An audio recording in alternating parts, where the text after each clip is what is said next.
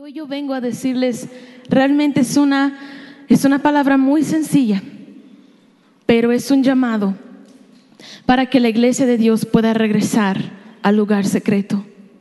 Es un llamado para que podamos despertar en medio de todo lo que estamos viendo en estos tiempos. Hay un mover que Dios está haciendo en todo el mundo. Y hoy vengo a decirles, iglesia, que es hora de despertar. Si tú estás en un lugar cómodo en tu caminar con Cristo y si no te has movido de ahí, es tiempo de despertar. Es tiempo de que te levantes.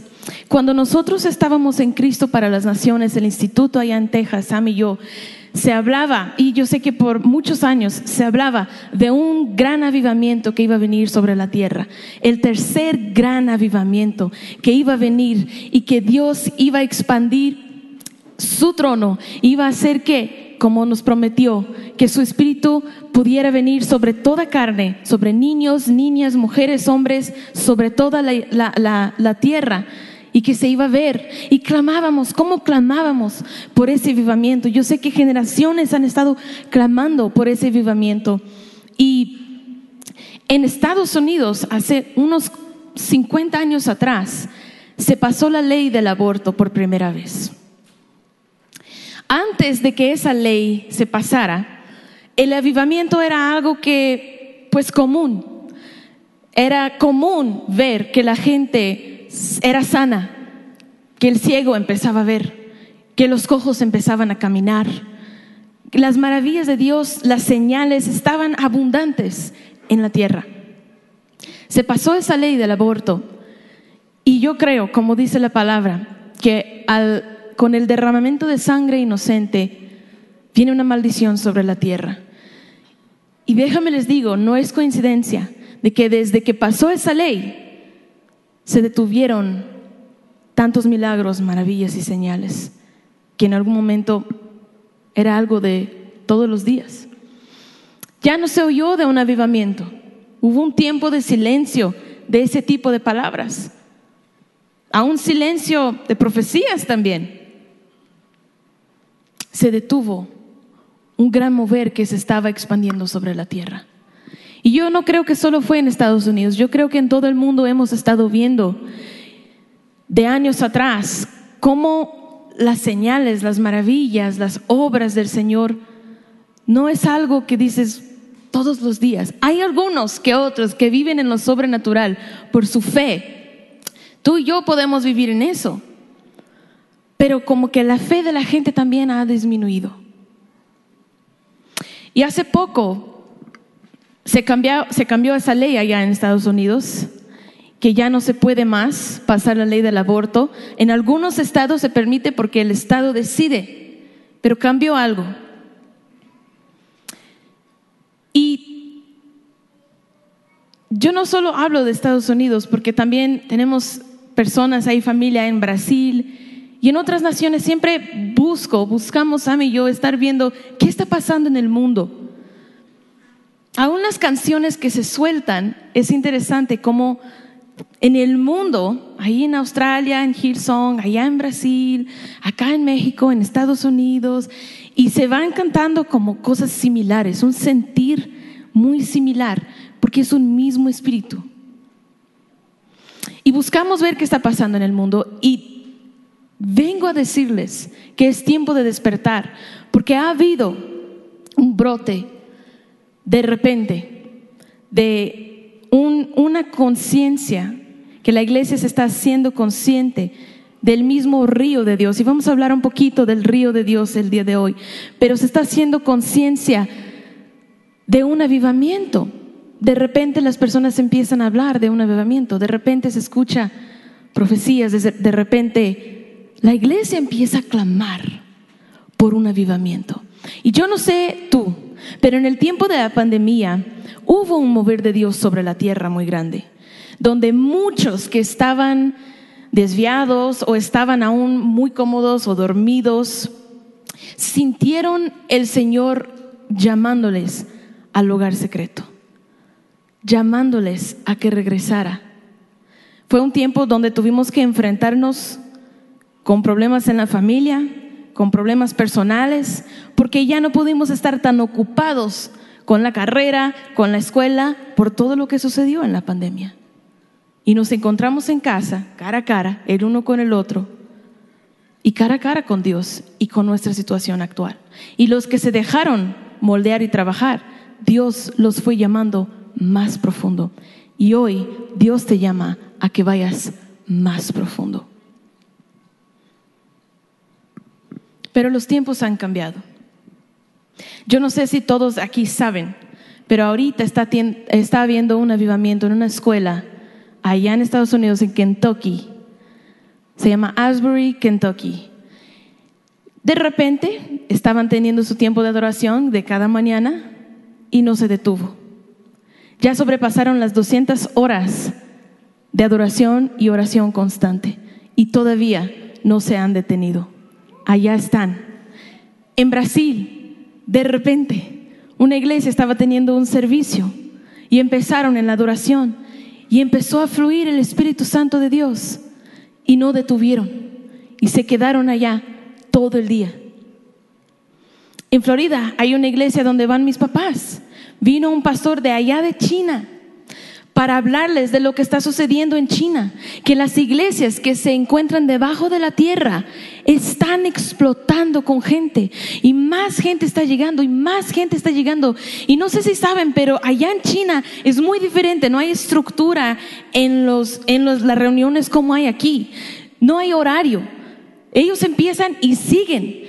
Sus horarios de reuniones son de cuatro o cinco horas y ahí siguen porque están tan sedientos, tan hambrientos por la presencia de Dios, por la palabra, porque no pueden tener Biblias y se tienen que meter las Biblias a escondidas por misioneros con mucho cuidado y la protección de Dios, porque si les cachan, les pueden meter en la cárcel. Y esas iglesias están debajo de la tierra y están bombeando con gente y no se quieren detener. Y entonces viene ese pastor allá a la iglesia en Florida y empieza a contar de los testimonios de lo que Dios está haciendo en China. Y empieza a orar y llamar a las personas adelante y decirles, ¿quién quiere despertar? ¿Quién quiere entrar en ese río? Y de repente el servicio sigue. Y el pastor dice, ¿sabes qué? Se siente la presencia del Espíritu Santo aquí. Me voy a quedar con ustedes hasta que Él nos diga. Y que van hasta la medianoche de 10 de la mañana que empezó su servicio hasta la medianoche. ¿Quieres o no? Esos son chispas de un avivamiento que ya está aquí. Y después de que Sam y yo nos graduamos de Cristo para las Naciones, fue en 2015, el director dio una palabra y desde ahí se ha dado la misma palabra de muchas otras personas que no se conocen alrededor del mundo ese gran avivamiento que hemos tanto anhelado y esperado. El tercer gran avivamiento no va a ser como los avivamientos del pasado, que fueron como olas que vinieron y se fueron. Este avivamiento va a ser un avivamiento que va a venir y no se va a ir. Se va a quedar. Dale un aplauso al Señor. Yo les digo esto para que puedan empezar a avivar la fe, porque se requiere de fe. El avivamiento viene porque la gente se despierta en su fe, porque la iglesia se despierta. Mira, no estábamos listos para la venida de Cristo antes de la pandemia. Vamos a ser francos. No estábamos listos. La palabra dice que en los últimos tiempos la gente empezará a procurar cosas para su propia vida. Cada uno va a estar ocupado con sus carreras, con sus negocios, con sus familias, con sus sueños, nada de eso es malo. Pero el punto que lo vuelve malo es que lo ponen en primer lugar y dejan de buscar primeramente el reino de Dios.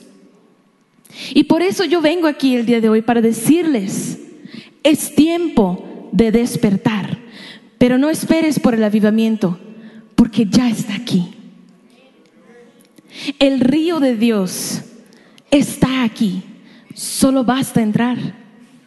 Solo basta activar la fe. Solo basta que alguien, que tú y yo, al ser encendida nuestra fe, podamos salir y empezar a encender la fe en los que están a nuestro alrededor, para que la iglesia como un cuerpo empiece a alistarse, empiece a clamar y decir, ven Señor. Y otra cosa, como les había comentado, se canta algo muy similar alrededor del mundo. Hubo un tiempo de generaciones que cantaron sobre cómo Dios es fiel, luego pasaron más años y empezaron a cantar canciones del alma de cómo Dios los sana, de cómo Dios los oye. Algo muy auténtico, muy real.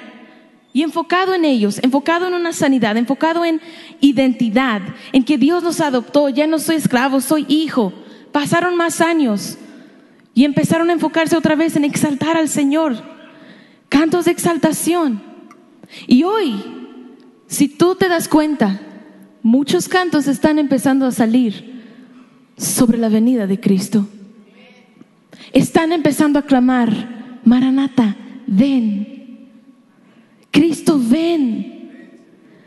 Pero mira, si tú y yo estamos en esto de que esto ha pasado una y otra vez, las guerras, rumores de guerras, pues quién sabe, no creo que Él va a venir ahora. Esa es una actitud de alguien que está dormido. No es actitud de una iglesia que está en todo momento con su aceite y la lámpara prendida esperando por su amado. La Biblia mismo dice, no se preocupen cuando ven todas esas cosas, rumores de guerras y, epidemias y hambre. Todo eso es historia rutina. Se va a repetir. La Biblia lo dice. Pero la venida de Cristo, hay señales que nos apuntan hacia que Él está llegando, está cerca. Y en todo momento Él dice, nadie sabe el día ni la hora, pero estate alerto, estate alerto con tu lámpara prendida. Ese aceite que tú vas a obtener para mantener esa llama viva, solo está en ti tener el aceite, solo en ti poder preparar eso. El aceite significa, simboliza ese tiempo en secretos con Dios. La palabra nos dice que los sacerdotes en el templo ellos iban de mañana y de la tarde, iban y cambiaban la leña para que el fuego en el altar siguiera prendido. ¿Tú cuántas veces cambias la leña al día? ¿Cuántas veces la cambias en la semana? ¿O solo la cambias cuando vienes a la iglesia? Hermanos, una reunión a la semana, dos reuniones a la semana, no es suficiente para mantener el fuego en el altar de nuestro corazón. Porque este mundo va a quitar, este mundo le va a echar agua, este mundo va a echar cosas para que se apague ese fuego. Cosas sencillas, no tiene que ser pecado. Simplemente que tu trabajo, que las series, que el entretenimiento, que esto, que aquello que está sucediendo, enfócate en esto, enfócate en esto. Mira, el enemigo ya no está tentando la iglesia con pecado. El enemigo está contento con mantenernos distraídos. Dentro del mismo templo, tan ocupados, limpiando y trabajando, y no estamos enfocando en por quién estamos ahí. Y no estamos cambiando la leña en nuestro corazón. Ese es el mayor peligro, porque tú dices, yo estoy bien en mi vida, no tengo pecado. No estoy una vez y otra luchando con eso. Voy a la casa del Señor, doy mi diezmo, pero estás distraído. Y Dios te está invitando a que vengas más profundo. Es tiempo de ser como niños otra vez. ¿Y qué es ser como niño? No habla solamente de la inocencia. Ser como niño es no pensar más de ti de lo que realmente eres. La palabra dice, Jesús dijo a sus discípulos, ustedes todos son hermanos y hermanas. No hay un maestro entre ustedes. No se llamen maestro ni padre, porque todos son iguales. Si tienes una opinión más alta de ti mismo, serás humillado. Debes decidir tener una opinión modesta de ti mismo. ¿Y sabes qué significa modesto? La opinión modesta es una opinión limitada. Es una opinión pequeña de mí mismo, de que se iguala como un siervo. ¿Qué pasó con todos los títulos que hemos conseguido? Delante de Dios, todo se cae.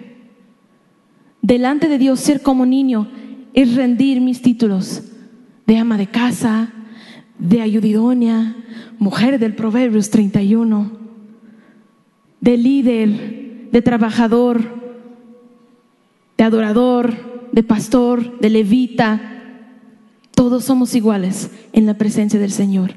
Y el momento en que tú empiezas a dejar que esto llegue a tu cabeza y empiezas a decir, yo ya sé y voy a tener la respuesta correcta y, no quiero dar una respuesta equivocada, entonces mejor me quedo callado para que me vean sabio, porque tengo que tener la respuesta eh, sabia, la respuesta correcta en todo momento, la más informada.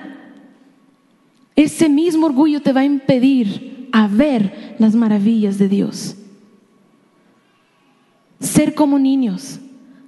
Es siempre querer aprender y saber que no sabes nada, que hay tanto por delante, que hay tantas facetas del Dios glorioso que aún no conoces, tantos misterios de la palabra. Es ser humilde es poner tu cara en el polvo.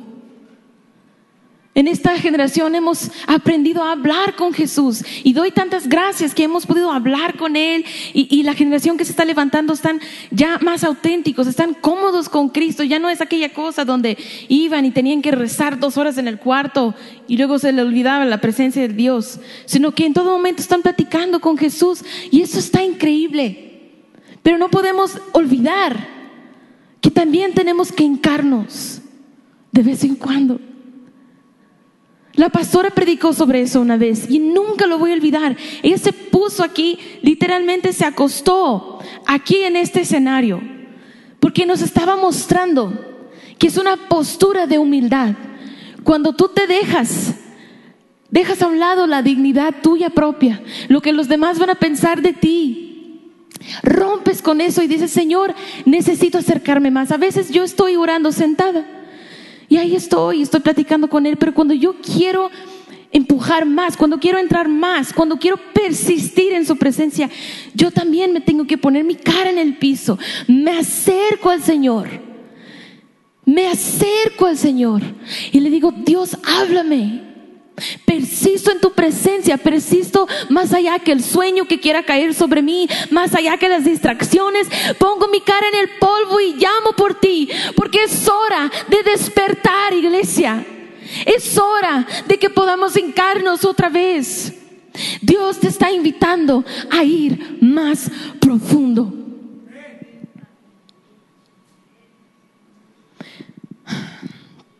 He tenido visiones de personas aquí adelante, rompiendo la estructura que hemos creado en el templo, sentados en el piso, tomando notas, llorando, siendo tocados por el amor de Jesús, buscándole con una sed y una hambre tan fuerte. Y yo espero, mi oración ha sido que al escuchar esas palabras, ese mensaje que Dios ha puesto en mi corazón para entregarte, que esa sed y esa hambre pueda despertar en tu corazón.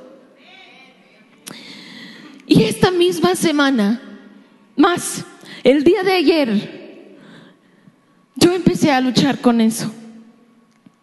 Toda la semana tan conectada con Dios, orando por esta palabra, orando porque hubiera un avivamiento, un despertar en la iglesia. Y de repente ayer, desde la mañana me despierto y siento tan desconectada. Siento totalmente seca.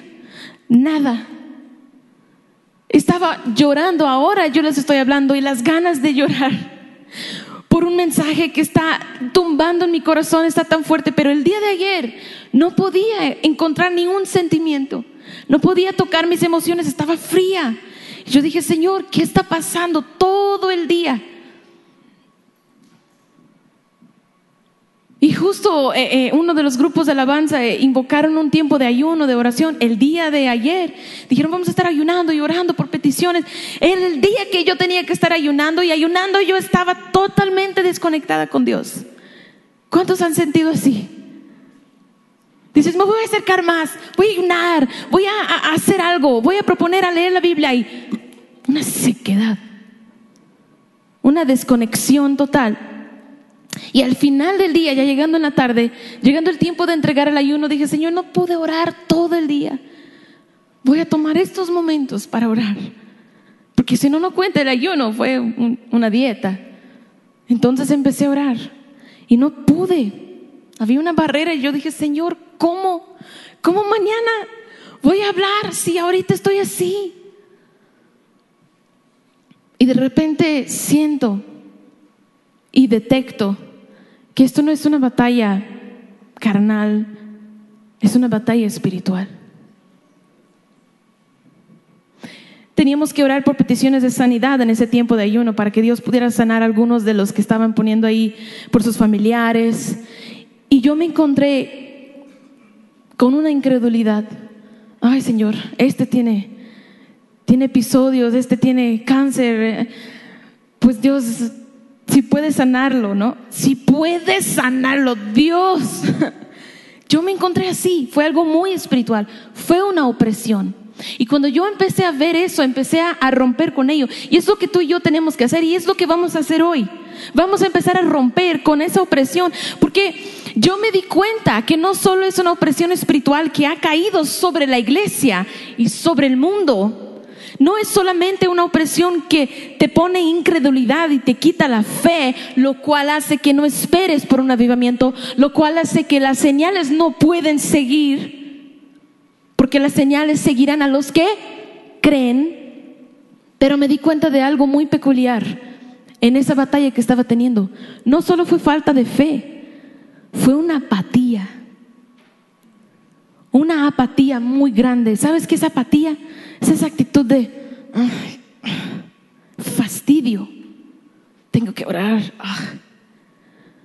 Tengo que leer la Biblia. El enemigo no ha venido solamente para destruir tu fe y hacer que ya no creas.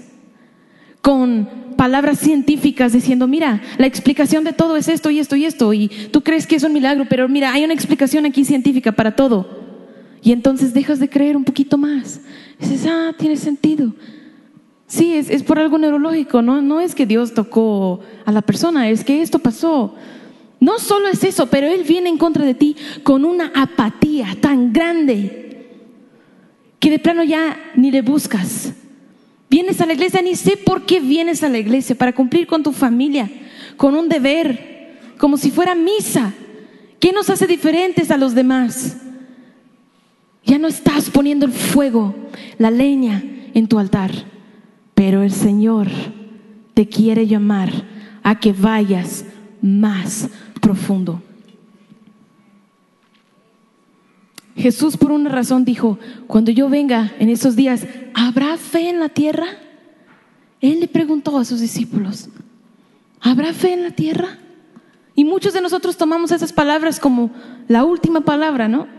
Entonces decimos, wow, qué intenso, Jesús dijo eso, o sea, no va a haber fe en la tierra, vamos a estar muy mal, la ofensa va a crecer. ¿Cuántos saben? La gente se ofende por todo hoy día, por todo. Mira, pongo mi pie aquí, me ofendí, hermana, ¿por qué pisaste en este? Ok, perdón, no, ya me ofendí porque hiciste aquí. Ay, todo es una ofensa y en el cuerpo de Cristo estamos igual. Es tiempo de dejar a un lado las ofensas. Porque Jesús no se parte en dos ni en tres. No puedes decir yo soy de fulano y yo soy de acá y aquí el Espíritu Santo. No, pero esto no es... Dios es uno. Y si ellos no están en contra de Jesús, están promoviendo su reino. Entonces no tienes por qué tener pleitos con ellos. Es tiempo de soltar la ofensa a un lado. La ofensa ha crecido, la gente se ha ponido fría, muchos se han ido de la fe, la apatía ha crecido. Y tomamos esa palabra como, wow, de verdad va a estar muy fea la cosa cuando Jesús quiera venir. Pero sabes, muchas veces Jesús decía cosas así a sus discípulos y ellos decían, no, Señor, no será así. Pedro mismo, eh, yo te sigo hasta la muerte. Juan, ¿no? Todos dijeron, yo hago mi pacto contigo, Jesús, yo voy contigo. ¿Y qué pasó? Llegó el momento de que le traicionaran y todos se fueron. Y entonces tomamos esas palabras como la última palabra y nos quedamos desanimados. Decimos, wow, qué fuerte, ay, qué duro. Pero no hay esperanza todavía. Yo creo que podemos responderle a Cristo como sus discípulos le respondieron, como niños, sin temor a que nos corrija, porque si yo me dejo corregir por Dios, es ser como niño. El orgullo de querer darle la respuesta no es ser como niño sino hablarle decirle, y yo he estado orando esto esta semana, Señor, sí, sí habrá fe en la tierra. Vas a encontrar un pequeño remanente, un grupo de personas que están clamando, que sí están esperando por tu venida. Un grupo de personas, una iglesia que sí está despierta, que sí está diciendo, Señor, ven, estamos esperando por ti. Maranata, ven, estamos adorando.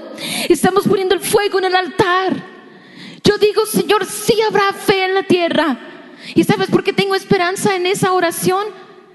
Porque sí, los discípulos lo negaron, Pedro le negó tres veces, pero ¿qué crees? Después de eso, después de un tiempo de, madurez en su fe, él sí dio toda su vida para Jesús. Y él sí siguió a Jesús hasta la misma muerte. Entonces si hay esperanza. Cuando Jesús dice, habrá fe, yo quiero decirle, sí Señor, a mí me vas a encontrar poniendo el fuego en mi altar y manteniéndolo vivo. A nosotros nos vas a encontrar clamando por ti. Por eso he venido aquí el día de hoy. Un mensaje de regresar al origen de todo. Un mensaje de despertar y que tu fe pueda ser activada. Y sabes que yo estaba orando y Dios me trajo este versículo que dice en, Marcos 16, 20, los discípulos fueron por todas partes predicando de las noticias como Jesús le dijo, les dijo que hicieran. Y Dios, el Señor, actuaba por medio de ellos, confirmando con muchas señales milagrosas lo que decían. Las señales van detrás de aquellos que creen. Sí van detrás de aquellos que creen. Yo lo creo. Y es lo que vamos a ver el día de hoy. El Señor me dijo, si crees, todo es posible. Y Él te lo dice el día de hoy. Si tú crees, va a suceder. Si tú tienes fe, por tu fe serás sano, por tu fe serán salvos, por tu fe pasará la promesa de Dios. Podemos cambiar aún el destino con nuestra fe. Las personas que se acercaron a Jesús, se acercaron todos los enfermos físicamente, también del alma, se acercaron con Él. ¿Y qué dice la palabra, iglesia?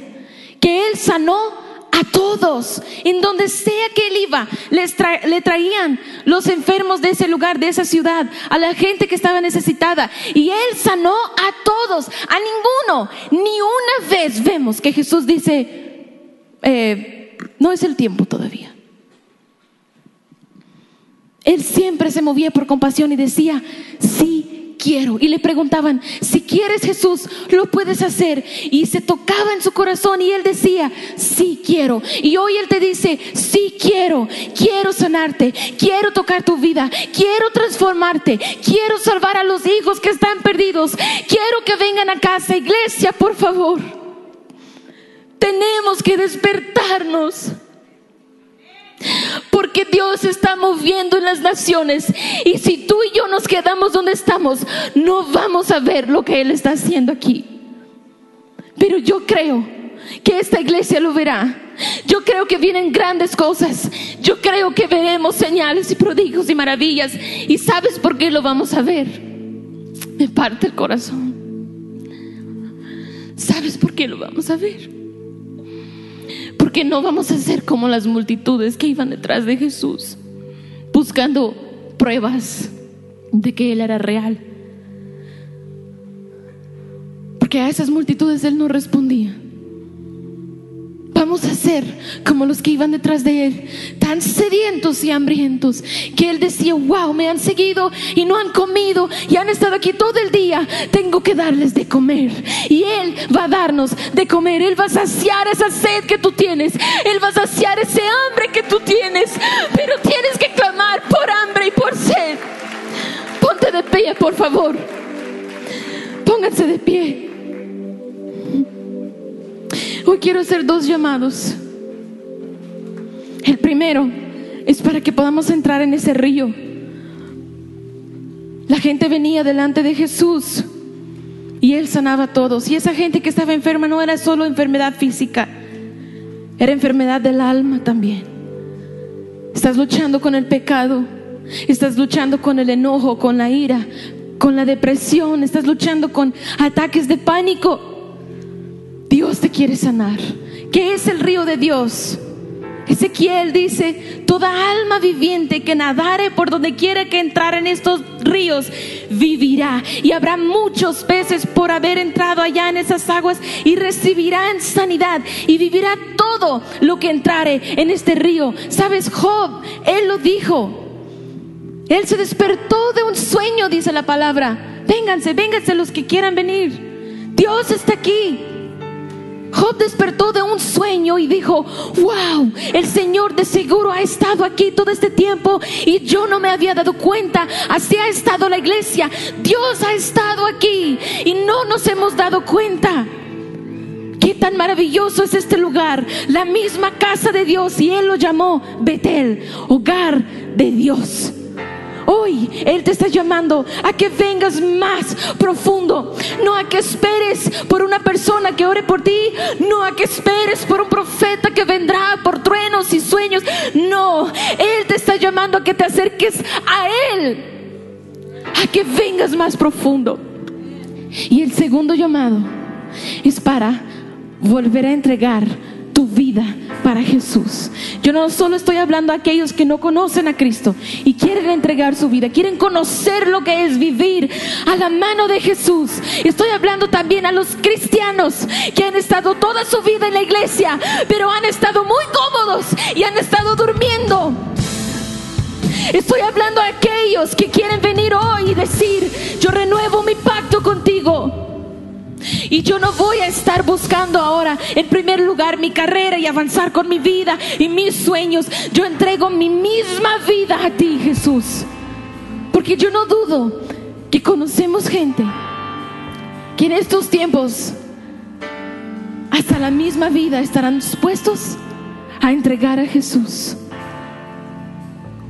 Tenemos que estar dispuestos todo aquel que me quiere seguir tiene que dejar su vida y tiene que tomar su cruz y seguirme. Y vamos a orar. Dios se va a manifestar en este lugar porque Él quiere despertar a la iglesia. Y Él se va a manifestar a aquellos que están sedientos, a aquellos que están hambrientos. Y ahora vamos a empezar a clamar. Y si tú quieres, si tú quieres, mira, quieres entrar en el río, yo te digo, contempla a Jesús. Ven a su altar. No te quedes atrás. Contempla sus ojos. Ven delante de Él. Ven a las, a las reuniones de oración. Toma notas. Trae tu Biblia cómprate un cuaderno, cómprate otra Biblia si tienes que hacerlo. Siéntate adelante y estás ahí absorbiendo todo lo que Dios está diciendo, porque eso es sed, iglesia, eso es hambre, que yo necesito más de ti para sobrevivir. Porque es, no es juego. O estás aquí o estás allá. En estos tiempos, esa apatía, esa montaña, ese gigante que quiere venir a destruir la fe, no está perdiendo el tiempo. Y Él está cayendo sobre la iglesia. Pero los que quieren, tienen que levantarse, tienen que tomar una postura y tienen que decir, yo no me dejaré llevar. Yo estaré despierto, yo estaré clamando y yo entregaré mi misma vida para Cristo.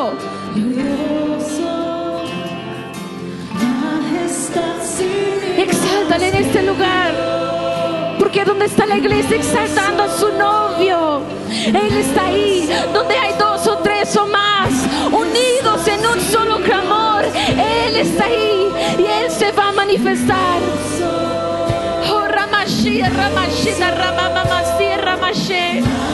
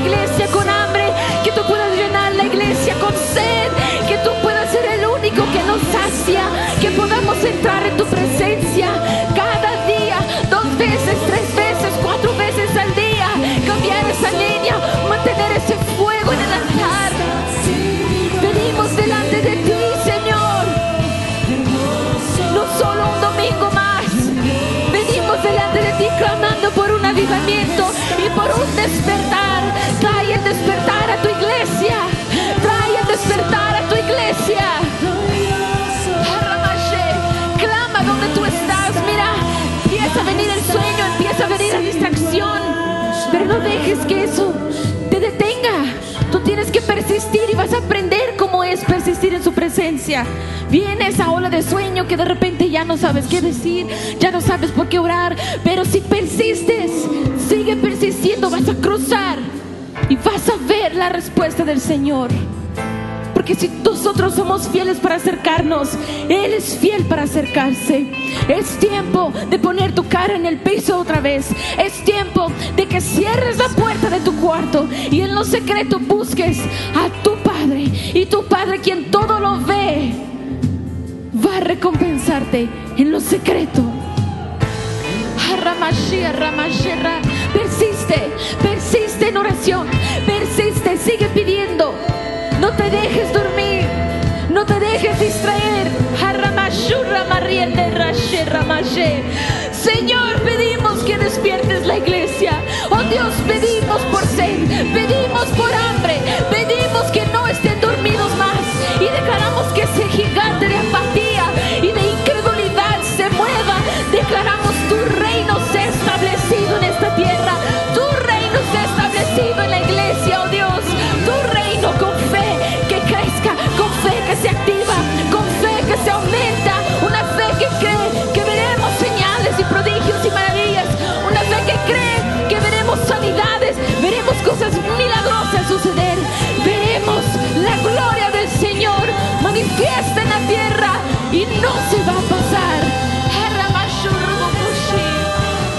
Se viene para quedar.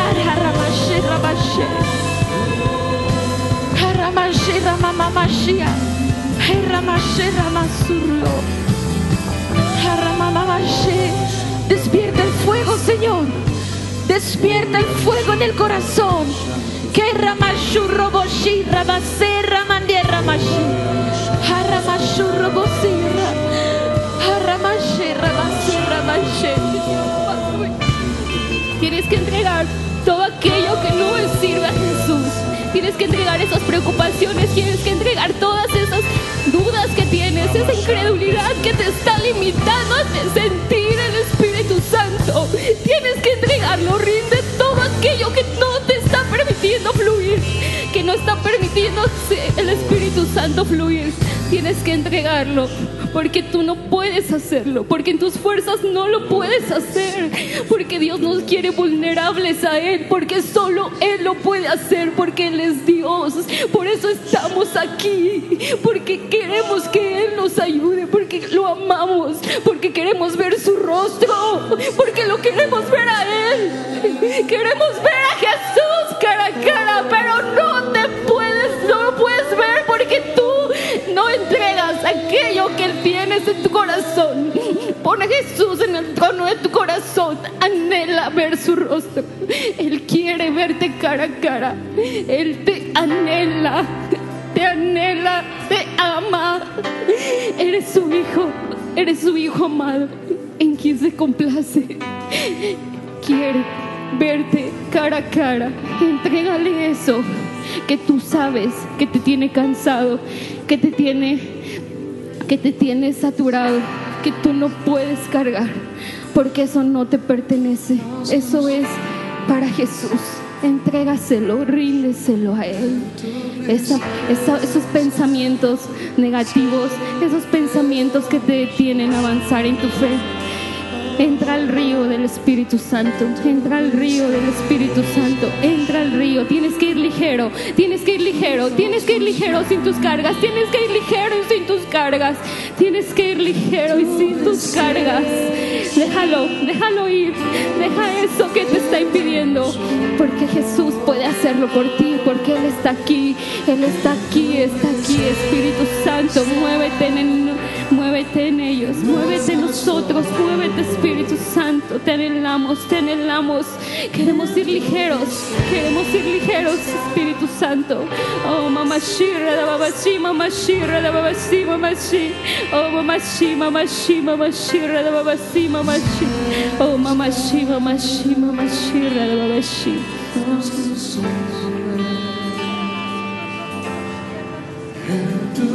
iglesia, a adorar en su presencia. Él está aquí.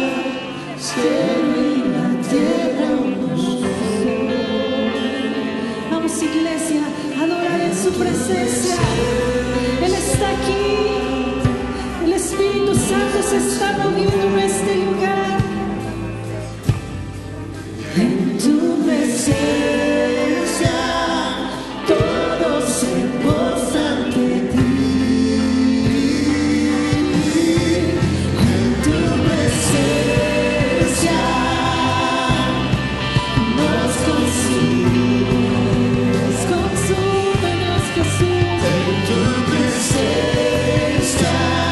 El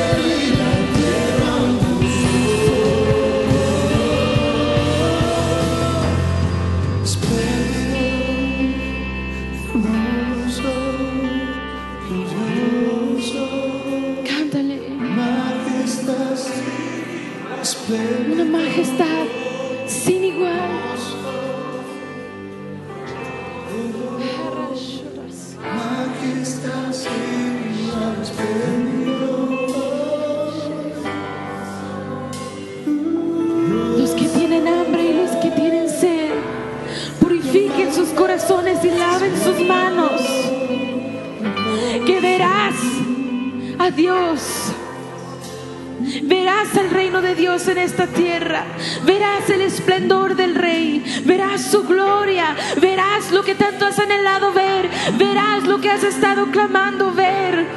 Purifica sus manos, sus corazones. Lava sus manos. Tú que estás en pecado, búscale de todo corazón. Vuelve de tu camino y regresa al Padre que te está llamando. Es tiempo de despertar y es tiempo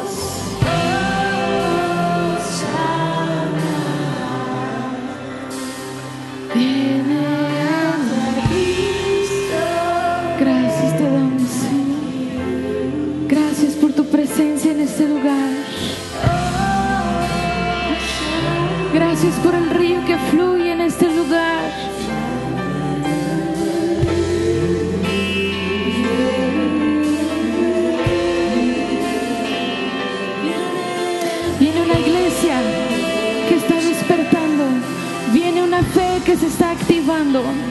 Y lo que Dios ha empezado, ningún hombre puede parar. Ningún hombre puede detener.